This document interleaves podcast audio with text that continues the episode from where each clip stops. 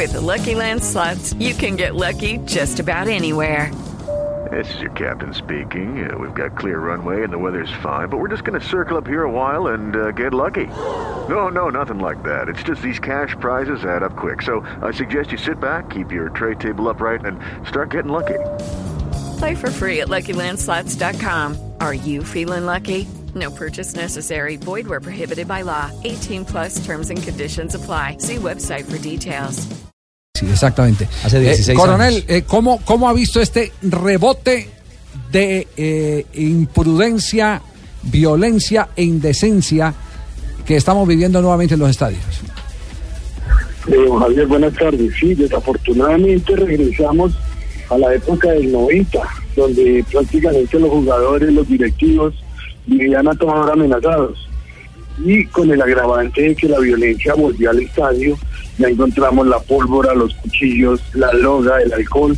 Entonces, eh, esto es un compromiso de todas las autoridades, pero que no trabajen en forma individual, sino que trabajen en conjunto, porque analizando lo que está pasando, la alcaldía sanciona, la de mayor sanciona, los medios de comunicación sancionan y a la hora de la verdad no se están tomando medidas efectivas para que realmente vuelva la tranquilidad a los estadios. ¿Y como qué medidas podríamos esperar? eh, Se le ocurre a usted como experto. Bueno, lo, lo, primero es que se sienten los responsables del espectáculo. Es que, Javier, aquí está pasando algo muy curioso. Aquí el, eh, el partido es un espectáculo público, pero los empresarios son privados, son los dueños de los equipos. Entonces, ellos son los que deben exigir quién entra y quién no entra. No nos dediquemos a buscarle más eh, leyes al, al fútbol. Que el, dueño del equipo, los dueños del equipo digan, Pedro, Juan y José no vuelven a entrar porque son violentos, se prohíben la entrada. Yo soy el dueño de mi casa y yo sé a quién dejo entrar. Por ahí debemos empezar generar disciplina, generar respeto. Ya las familias no vuelven a los estadios porque es un peligro. Llevar un niño a estadio es ir a ver fumar marihuana, ir a ver las agresiones entre la gente, oír groserías. Ya no se quiere el equipo con pasión. Ahora, agrede al contrario. Ujú. Eh, el, el tema de la ley del, del deporte, eh, la ley del deporte no es la ley eh, Parodi, que es eh, la ley antiviolencia del fútbol Sí. colombiano. Eh, ¿Se aplica a cabalidad o es eh, eh, mamarracho eh, elaborado para ninguna efectividad? Eso fue una ley de lujo momentánea y de, como todas las cosas, de momento salió el problema y salió la ley. ¿Y qué se ha hecho? Me acuerdo, don Javier, que nosotros habíamos tratado ese tema hace como unos 5 o 7 años y se decía, hombre, la ley hay que aplicarla. Si un, si, un aficionado entra a la cancha sin autorización se pone a disposición, pero aquí lo llevan y a los ocho días vuelve nuevamente a lo mismo. O sea, no se está respetando, la ley no se cumple, lo primero.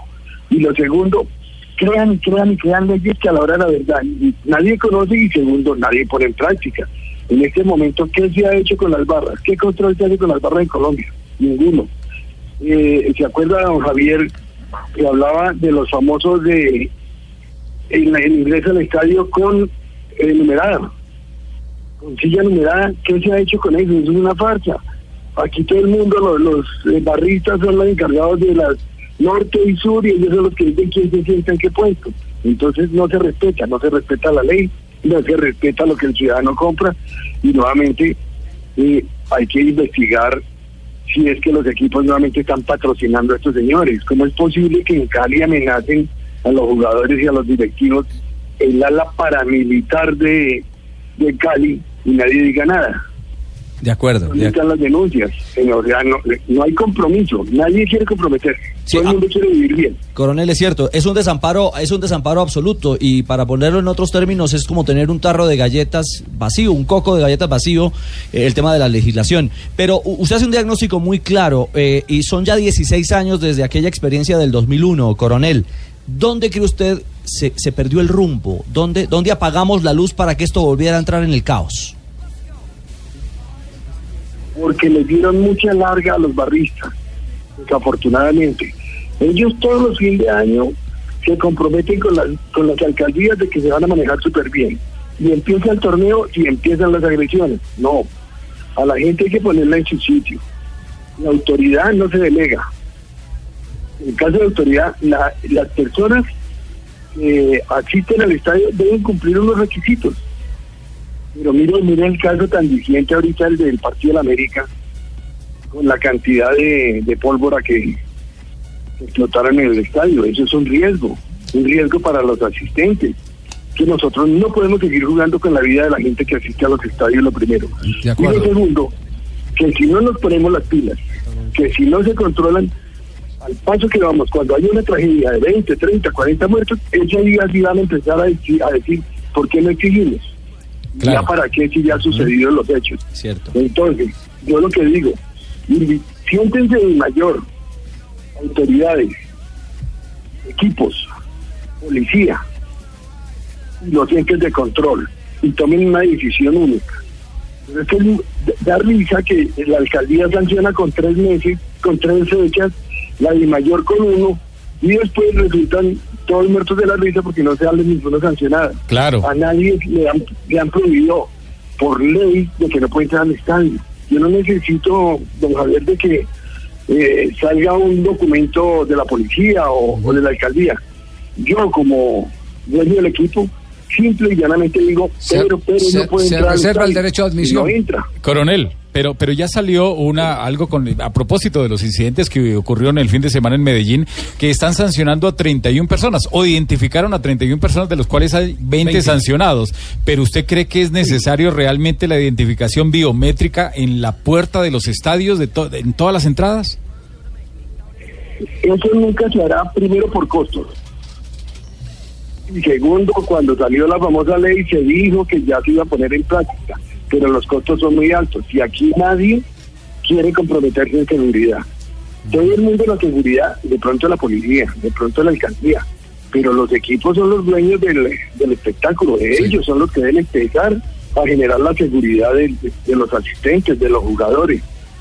Y eso, la, la, el control biométrico es muy bueno.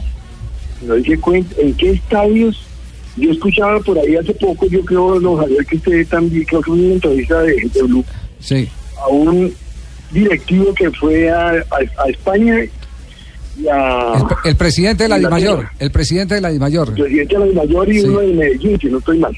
Sí. que no, que allá las medidas son muy buenas. Sí, las medidas son buenas porque hay disciplina. Si usted falla, inmediatamente, y si es extranjero, lo ponen en el aeropuerto al otro día. Y por la Claro. tarde ya está en el aeropuerto expulsándolo. Y si no, y si es nacional, lo están poniendo a disposición de una autoridad. Sí. Pero aquí no. Así aquí es. se captura a los tipos, los llevan a, los ponen a disposición y salen muertos de la risa. Así es. Porque eh, nadie toma ninguna medida, no, no, no, no que sea drástica, ni que le vayan a faltar al respeto a los derechos humanos de las personas. Lo que se requiere es que haya disciplina, que haya cultura de seguridad en un estadio. Eh, Coronel Correa, muchas gracias. Muy eh, eh, valioso para nosotros El este programa. Goles en Paz del Padre Alirio Sí. lo puso en el año de disposición de mil- 2005. Ay, Goles Dios. en Paz. Ay, No, Dios. no. Gracias al coronel Joaquín Rafa. Correa que nos ha dado la oportunidad de, de conocer su opinión y la opinión de un experto que es necesario. Qué buena eh, entrevista, jefe, lo felicito. Eso fue un premio Simón Bolívar prácticamente. No, no, no, muy atento no, no, a no, vamos a comerciales, Uy, este sí es mucho lambón.